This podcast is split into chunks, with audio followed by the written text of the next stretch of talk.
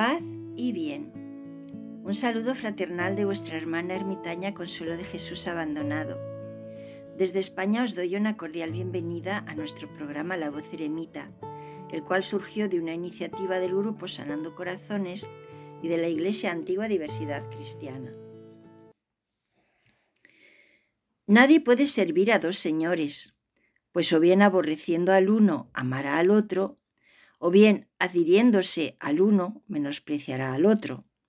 No podéis servir a Dios y a las riquezas. Por eso os digo, no os inquietéis por vuestra vida, por lo que habéis de comer o de beber, ni por vuestro cuerpo, por lo que habéis de vestir.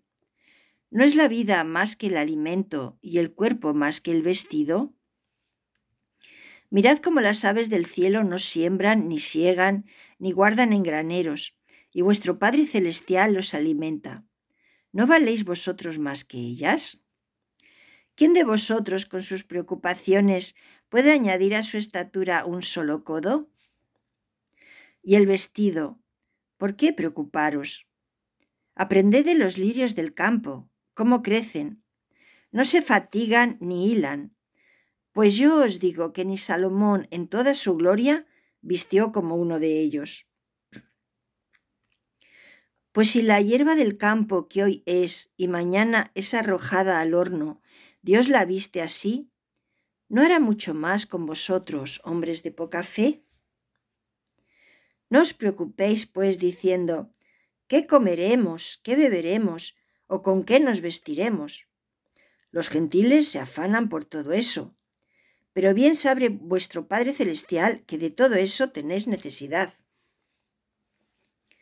Buscad pues primero el reino de Dios y su justicia, y todo eso se os dará por añadidura. Por lo tanto, no os preocupéis por el mañana, porque el día de mañana ya tendrá sus propias inquietudes. Bástale a cada día su afán. Mateo capítulo 6 versículos del 25 al 34. Muchos cristianos aceptan estos hechos en teoría, pero se manifiestan indiferentes cuando es cuestión de ponerlos en práctica. Y esta vacilación los mete siempre en un sinnúmero de dificultades nacidas de su flaqueza e inconsecuencia. Tratar de apoyarse en un principio ahora y en otro después es servir a dos señores. Y esto es imposible. No podéis servir a Dios y a las riquezas a la vez.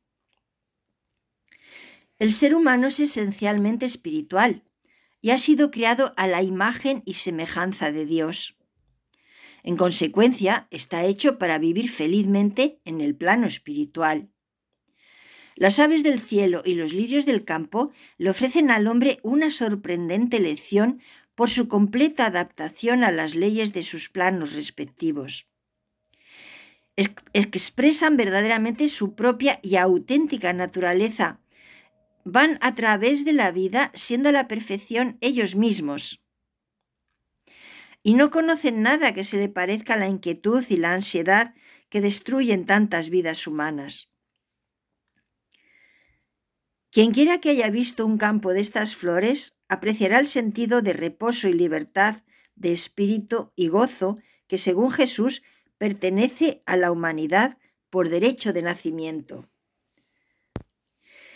Por supuesto que él no quiere decir que los seres humanos, que están en un plano biológico infinitamente más elevado, deban imitar al pie de la letra las vidas o los métodos de los pájaros o de las flores.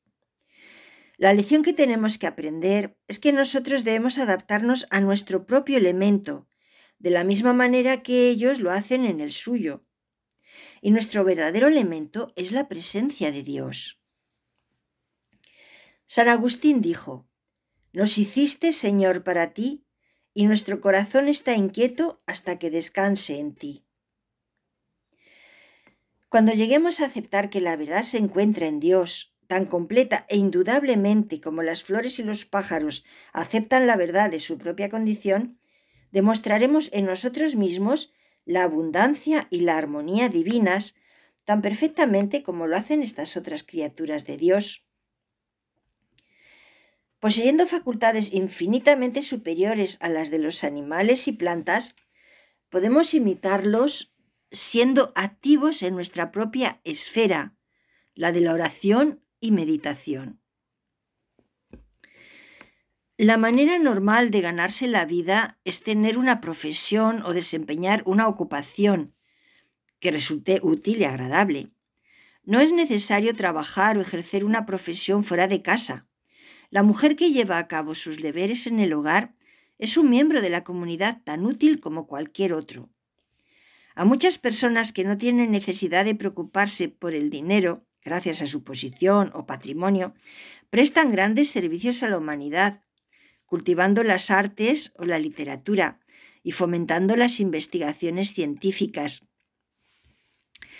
Lo cierto es que nadie cuya vida repose en la base espiritual vivirá inactivamente, por grande que sea su riqueza.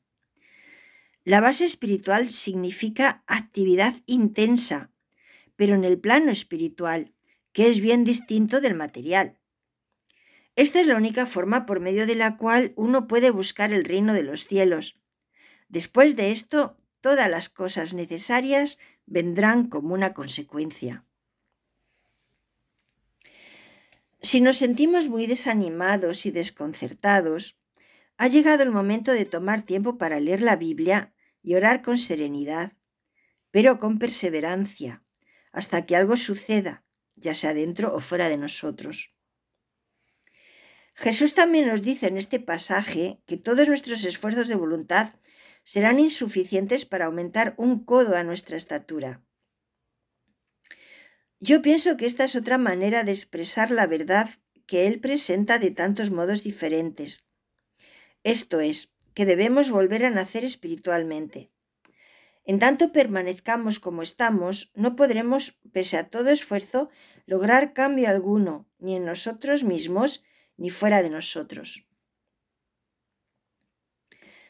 Siempre hacemos conforme a lo que somos. A ver, me explico. Nuestra vida exterior se corresponde siempre con la interior. No podremos lograr ningún progreso si no nacemos de nuevo. Esto es, si no llevamos a efecto una toma de conciencia de la presencia de Dios. Por último, el Señor nos viene a decir, con otras palabras, que no nos preocupemos por el mañana, porque Él traerá sus propias preocupaciones y que los problemas de hoy ya son suficientes por hoy. Pero hay personas que se preocupan por todo y hasta llegan a obsesionarse con la muerte y a las condiciones de la vida después de la muerte. Para otros, tales obsesiones no suelen ser sino una forma de evasión de las realidades de esta vida y los problemas cotidianos que deben afrontarse y resolverse aquí y no evadirlos. Tenemos que centrarnos en la vida, en el aquí y en el ahora, esforzándonos en que nuestros pensamientos sean serenos y armoniosos. Esta es la mejor manera para afrontar lo que mañana nos tiene preparado, sin olvidar de que nunca estamos solos, ¿eh? A nuestro lado camina el Señor, y con Él todo es más llevadero. Como conclusión a lo aquí expresado a lo, largo, a lo largo del programa de hoy, voy a hacer una petición y un llamado. Por favor, no sigas buscando con afán, inquietud e impaciencia las provisiones del cuerpo. Ven a Cristo, quien puede darte una comida y un vestido mucho más excelentes de lo que buscas.